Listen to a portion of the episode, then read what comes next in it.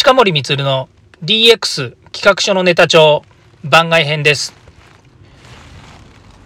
今回もこのチャンネルを聞いていただきまして大変ありがとうございます。だんだんですね、え、こういった音声配信にも慣れてまいりまして、え、毎日毎日このようにですね音声を吹き込んでいますけれども、え、皆様にお届けできるのを、え楽しみにしていますし、えしかもですね、えーと、毎日新しいテクノロジー新しいニュースがこう飛び込んできますのでそういったものをですね自分なりにですね、ワクワクしながら、え新しい、えイノベーションですね。こういったものをですね、え皆さんと一緒に考えながらお届けできるっていうのはすごく楽しいことだなというふうに思っています。え今日は、え音声配信の本編の方ですね、え企画書の DX 企画書のネタ帳本編の方ですね、え収録して、えいました。で企画のですね、えー、一緒にやっている堀内隆さんと一緒に、えー、本編の方ですね撮りましたが、まあ、今日はテレワークというですねテーマについてお話をさせていただきました。まあ、テレワークテレワークといってもですね、まあ、いろんな言い方がありまして、えー、在宅勤務ですとかですね、えー、そういった言い方もされますし、まあ、会社によってはですね、半分テレワークそれから、完全テレワークそれから、えー、遠隔でですね、リモートワーク、いろんな言い方をするわけなんですけれども、まあ、そのですね、今日は、えー、まあ、本編ということもありましてですね、詳しく、えー、お話をし、またですね、えどういったツールを使って、えテレワークをするとどんな効果があるのかまたですね、えテレワークをすることでですね、え社会に対してどういうふうに効果があるのかまた企業がですね、えテレワークを推進するということにおいてまあ、会社それから経営者そして従業員社員ということでいろんな関係性がやっぱりありますのでそういったものについてですねお話をしていましたがこれは本編ですねお届けするようになりますのでご期待ください。で今日はですねそのテレワークの序章ということで、まあ、これ番外編ですので、まあ、さらっとですね、え、テレワークについてお話をしたいというふうに思っています。で今あの、えー、ま、コロナがですね、えー、コロナで緊急事態宣言が出てですねでみんな、えー、本当テレワークなりですね在宅なりということで、えー、まあ、自粛期間中ですねいろんなま困難があったわけですね。で私は実はあの、えー、とまあ、私もですけれどもやはりあの家の中でですねこう仕事をしようと思うとですねいろいろ不都合なこともあの多々あったんですけれどもただですねメリットの方がどっちかっていうと大きかったかなというふうに思います。でこれはあの個人的なメリットデメリットっていうお話になりますので、まあ、それこそあの皆さんにおいては違うかもしれませんし、まあ、社会情勢的にはですね、えー、この、えー、コロナ禍においてのですね、えー、いろんなこう制限がですね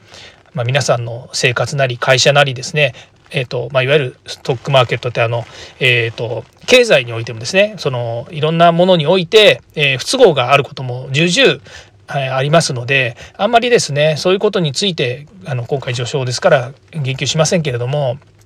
ただあのテレワークっていうものを考えた時にですね、まあ、いろんな意味で効果的な、えー、ものもあるのかなメリットもあるのかなというふうに思っています。で私においてはですねやっぱりこう在宅になったことによって、えー、家族との触れ触れ合えるというか家族とのですねコミュニケーション時間がですね増えたということもありますしそれからまあ、今こうやって音声配信ですね、えやらせていただいているのもですねやはりこの、え大体ま3月ぐらいにですねいろんな皆さんがですねいろんな取り組みをですねこう始めたわけですね。でそれは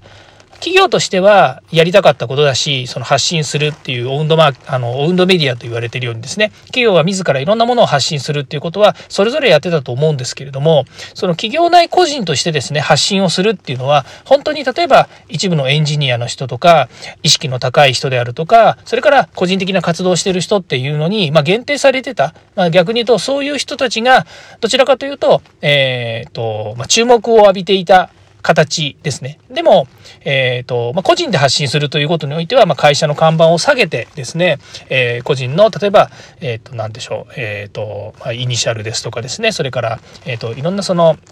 仮名を使ってですね、えー、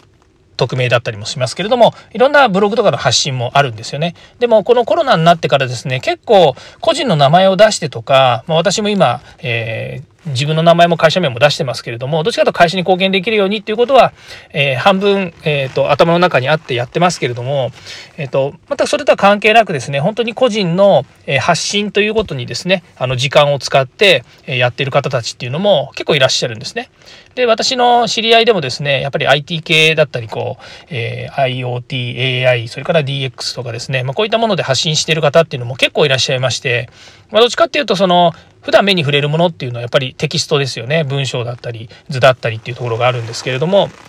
やっぱりこう YouTube 発信したりとかっていう方たちも多いんですね。で、私的には YouTube はちょっと自分自身がですね、まだまだ、えっ、ー、と、乗り気ではない部分がありますので、この音声配信っていうもの、それからノートを通じてですね、テキストで配信したりとか、あとは、あの、企画するのが好きなので、パワーポイントで図を書いたりですね、えー、まとめたりするのが好きなので、そういったものをアップしたりということはもうやってますし、仕事上もそういうことも多いので、そういったものが僕の中心になりますけれども、それでもですね、この音声配信というものをやるようになってからですね、自分自身のインプットとアウトプットっていうものがですね、すごくこう明確にですね、まあ、融合、あの、複合的にいろんな効果を生んでるんですけれども、まあ、自分自身のですね、いろんな整理につながっているということがあってですね、非常にメリットが高いなというふうに思っています。まあ、それがですね、僕にとってのテレワークのメリットの部分でもありますし、あとは、えっ、ー、と、外にで外に出ないっていうのはあの、えーと、お客様ともですねやはりオンラインでミーティングをしたりとか、まあ、いろんなものがですねあの直接会わなくても解決できるようになりました。でよく今巷で巷でというのは、えーとデジタル庁とかですね、まあ、こういうニュースの流れでいくと、そのハンコを押さないとかですね、えー、押さないようにするとか、その、まあ、ペーパーレスっていうのは昔からあるので、まあ、紙がなければハンコを押す必要もないけども、それと、あの、デジタルのですね、ハンコが今度必要だねとか、いろんなものはあるんですけども、まあ、それもですね、あの、個人的に考えると、えー、よりフラットな組織であれば、そういう承認活動っていうのもですね、よりシンプルになっていくのかなというふうに思います。ところがですね、あの、やっぱり今、日本の企業っていうか、まあど、まあ、日本だけじゃないのかもしれないですけど、割とまあ縦型の、えー、縦系列のですね、えー、縦軸の会社が多いので、それこそ担当から役職を上に行くにつれてですね、その承認か、承認関係で言えば、ハンコを押さなきゃいけないとかですね、承認が必要だということ、これはまあ仕方がないことなんですけれども、やはりその手で持ってですね、ハンコを一つ一つ押して回るっていうですね、まあその、お役所関係ではよくありがちな、あのテレビのですね、ドラマでも、ハンコを持って回るみたいなのがあったりとかですね、まあそういう一般的にこれまでの慣例がそういうふうになっていたので、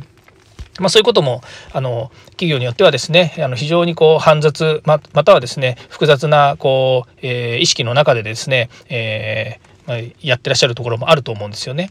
でこれをですね一気にまあやめようと思うと、まあ、どっかで決断が必要であると。勇気が必要であると。いうことなので、まあ、それは決断するのは誰か、責任持ってやるのは誰かってなるとですね、やはりその経営者だということになります。なので、まあ、この辺の文脈から考えるとですね、えー、会社をイノベーティブな形に持っていく、またはですね、えー、効率的な体制に、えー、組織を組み替えるというようなことはですね、あの会社としても命題だし、え経営者としてもそういったことをやっていくとなるとですね、やはりデジタルトランスフォーメーション DX の文脈で言うと、やっぱり経営が変わらないと、やはりダメだということと、あとマネジメントですね。で、一番重要な要素はマネジメントということになります。で、えー、デジタルトランスフォーメーション DX はですね、やはり企業、個々の企業においては、えー、マネジメントがとても重要だなというふうに思います。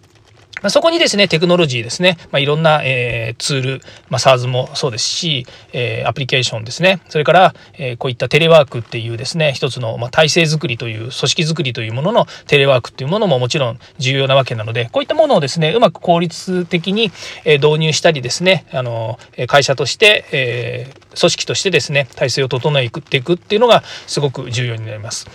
で、えー、デジタルトランスフォーメーションを、えー、やっていくためにはですね、やはりマネジメントの要素がすごく重要だなというふうに思います。で、これ社会的な活動でいくとですね、もちろん省庁とか、えー、こういった役所関係もですね、まあ、デジタルトランスフォーメーションしましょうっていうような話になるんですけども、まあ、それはそれでですね、えー、また、あの、いろんな複雑な関係もあるので、今、えー、そういう意味ではあの国が動いているということになりますけれども企業はですねもう少し小さい単位なので、えー、自分たち自らがですね、え